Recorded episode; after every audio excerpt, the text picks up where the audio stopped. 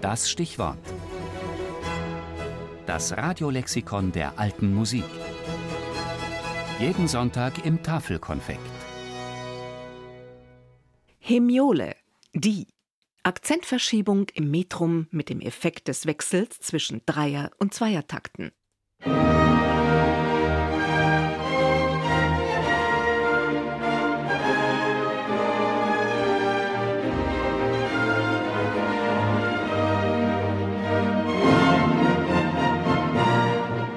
Man kennt ihn, den musikalisch überschäumenden Anfang von Robert Schumanns Rheinischer Symphonie.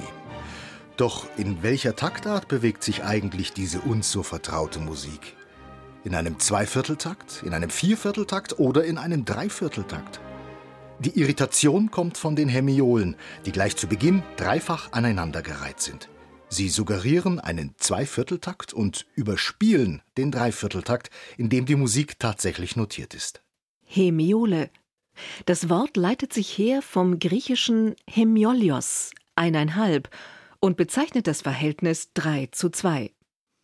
In der alten Notation des 15. bis 17. Jahrhunderts ist eine Hemiole dementsprechend eine Gruppe von drei Brevisnoten, die durch Schwärzung in zwei Brevisnoten desselben Wertes verwandelt werden. In einem Lied von John Dowland vom Ende des 16. Jahrhunderts klingt das so.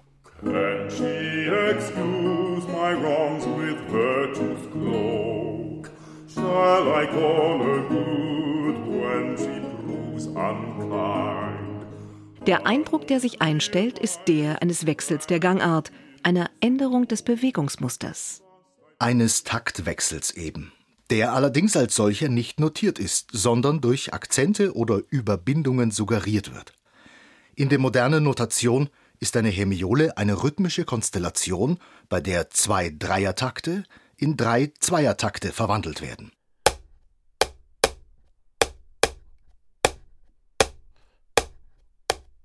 Aus zwei mal drei Schlägen werden drei mal zwei Schläge.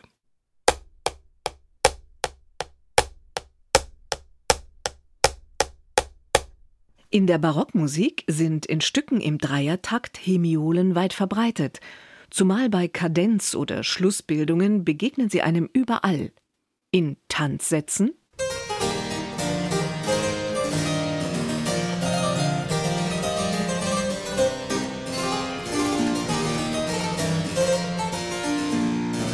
in Konzertsätzen,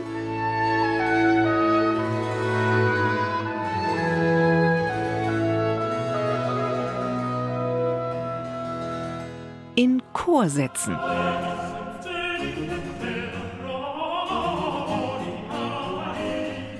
Nach dem Barockzeitalter zeigen zum Beispiel Schumann und Brahms wieder eine besondere Vorliebe für Hemiolenbildungen.